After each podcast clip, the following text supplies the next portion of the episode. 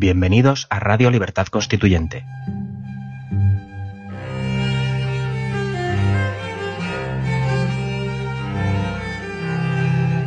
Están escuchando Los Florilegios Diarios de Trevijano.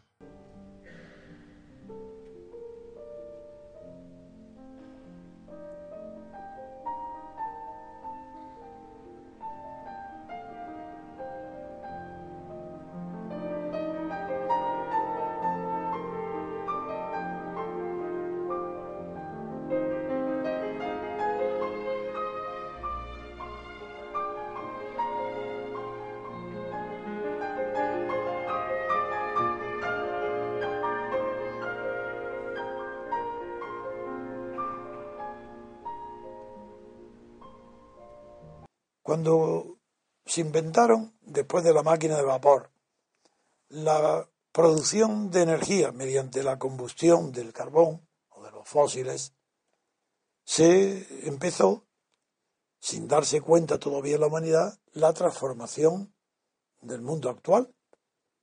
Es decir, la máquina de vapor no solamente es que introducía cambios radicales y sustanciales en, en la producción industrial, sino que la propia la navegación, el transporte, todo quedó condicionado y subordinado a la máquina de vapor.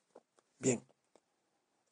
El primer movimiento sindical, no solamente de, del mundo, de Europa, sino de España, fue contrario al maquinismo. Los obreros se movilizan contra la máquina, porque adivinan que la máquina en primer lugar les quita el puesto de trabajo. ¿A, quién?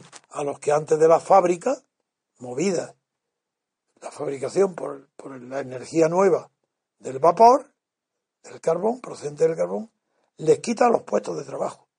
¿Y quiénes son esos? Los artesanos. Los maestros artesanos y los aprendices, los colegas, las fraternidades de artesanos son los que crean los primeros sindicatos sindicatos que se oponen al maquinismo y al progreso industrial y son y destruyen las máquinas. En España, las primeras manifestaciones del sindicalismo son estas. En Elche, Alicante, es la quema, la destrucción de las máquinas. Se llama el movimiento sindical contra el maquinismo. Pero luego, el neomarxismo, ya el neomarxismo, porque el marxismo todavía está dentro de esta corriente que combate a los artesanos, como los artesanos tuvieron por ideólogos a Bakunin y, el resto, en Francia Proudhon, y el resto de, los ideales y los líderes del anarquismo, cuando Carlos Marx escribe ya sus obras de juventud, lo que se encuentra primero es que ha de combatir al anarquismo, porque los considera enemigos del progreso. Y además de eso los considera unos utópicos, le llama socialismo utópico, donde no solo incluye a los anarquistas, sino los cooperativistas como Richard Owen en, el Reino Unido.